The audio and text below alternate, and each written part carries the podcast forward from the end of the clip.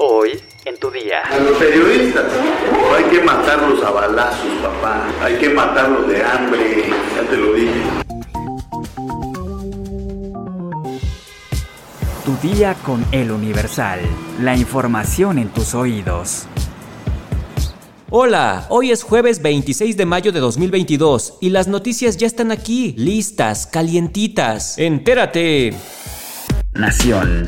El Comité Nacional de Vigilancia Epidemiológica emitió un aviso para detectar y reportar los posibles casos de la viruela del mono en México, ante el brote que se ha extendido a 12 países. La CONAVE destacó que hasta el momento no se ha confirmado ningún caso en México. Respecto a la enfermedad, expuso que no existe tratamiento ni vacuna específica para este padecimiento. Los casos que no hayan sido diagnosticados con otra enfermedad serán considerados sospechosos si presentan fiebre mayor a 38.5 grados, debilidad o fatiga dolor muscular, dolor de cabeza e inflamación de ganglios. Los casos probables se consideran cuando la persona haya tenido contacto con otro caso confirmado o sospechoso. También se tomará en cuenta si tiene antecedente de haber viajado a un país con brote de la viruela del mono. Las unidades médicas que detecten un caso sospechoso en el sector salud deberán notificarlo a su superior y a la jurisdicción sanitaria, al igual que en el sector privado. Parece que ahora sí están tomando precauciones antes de que aparezca el primer contagiado.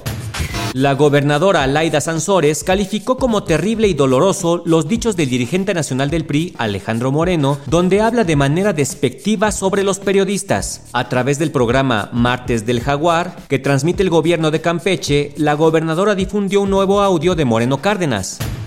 Yo siempre les he dicho, el hijo puta que se pase verga una verguiza, verguiza, salvaje. Nada más te voy a dar un dato. A los periodistas hay que matarlos a balazos, papá. Hay que matarlos de hambre. Ya te lo dije.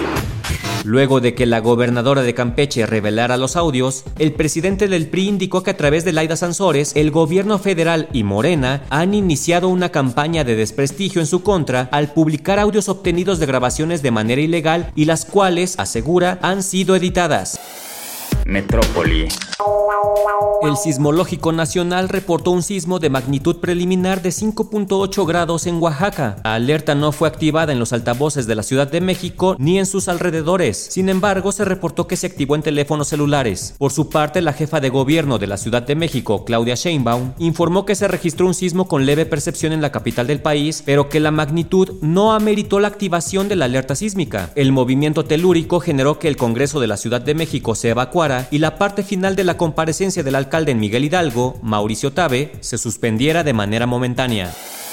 Estados. La Coordinación Estatal de Protección Civil, junto con cuerpos de emergencia, atendieron la volcadura de un autobús que trasladaba a familias migrantes en la carretera a Zacatecas, en el municipio de Mexquitic de Carmona. El accidente se registró la mañana de este miércoles 25 de mayo a la altura del Parque Quiqueland. En el lugar se rescataron con vida a 15 personas, entre ellos dos menores de edad, quienes fueron trasladados al Hospital Central Dr. Ignacio Morones Prieto para su atención médica en ambulancias y también en el helicóptero del gobierno del estado Seis personas fallecieron en el accidente, cuatro mujeres y dos hombres. Todos los pasajeros son indocumentados provenientes de Honduras, El Salvador y Cuba y se trasladaban a Estados Unidos. El Instituto de Migración y de Enlace Internacional será la institución encargada de analizar el estatus en el que se encuentran las personas heridas y, en su caso, ser repatriados a su país de origen. Queda claro que el camino para llegar a Estados Unidos es muy peligroso.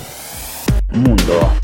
Salvador Ramos, el joven de 18 años que el martes entró a la escuela primaria Rob en Uvalde, Texas, y mató a 19 niños y dos maestras antes de ser abatido, no tuvo una vida fácil. Aún se desconocen los motivos que lo orillaron a perpetrar la matanza, pero el diario The Washington Post habló con algunos de quienes fueron sus amigos en la primaria, quienes indicaron que solían jugar con el videojuegos, pero que de repente empezó a cambiar. En la escuela su tartamudez convirtió a Ramos en víctima de bullying, así como cuando publicó una foto suya con delineador negro, lo que provocó que lo tacharan con términos despectivos de gay. Por eso abandonó la secundaria y cambió su forma de vestir. De acuerdo con The Washington Post, Salvador Ramos vivía con sus abuelos y no con su madre porque ella consumía drogas. Este miércoles 25 de mayo, el gobernador de Texas, Greg Abbott, informó en una conferencia de prensa que el autor de la masacre en Uvalde había anunciado en Facebook que iba a atacar una escuela aproximadamente 15 minutos antes de abrir fuego. El joven de 18 años publicó algunos mensajes advirtiendo que iba a dispararle a su abuela. Luego publicó otro mensaje especificando que ya lo había hecho. Bueno, yo sigo diciendo, pobrecita de la abuelita, ¿qué culpa tenía? A menos que también se burlara de él. Cartera.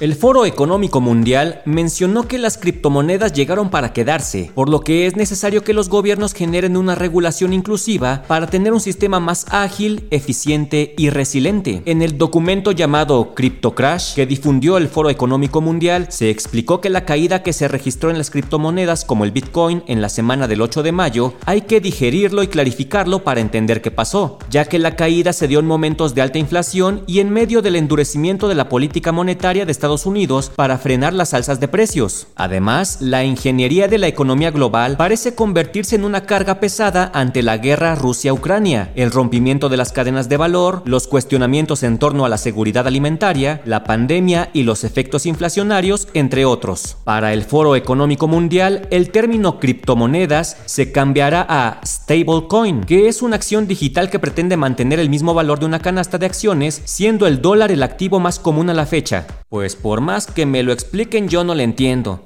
Yo todavía voy a la tienda y cuento mis moneditas de 50 centavos para juntar 10 pesos. Espectáculos. Llevaba años y años y años. Estaba casado con la, con la cocinera de, de la casa, pues. Y, este, y se metía a mi cuarto en las noches. Eh, no hubo una violación como tal, pero hubo abuso sexual, ¿no? Regina Blandón decidió hablar del abuso sexual que sufrió cuando tenía 6 años, donde reveló que su agresor era un sujeto que trabajaba para su familia. En una entrevista con la cantante Isabel Lascurain, Regina Blandón también explicó que todo paró cuando le contó la situación a uno de sus primos y este se lo informó al padre de la actriz. Sin embargo, las cosas pudieron terminar en tragedia, ya que como cualquier padre lo habría hecho, el actor Roberto Blandón enfureció a tal grado que por poco terminó termina matando al hombre. Aunque dijo que para ella esta experiencia ha quedado en el pasado, lamentó que para muchas mujeres es algo que sigue ocurriendo y que esto es sin duda un lamentable reflejo de México.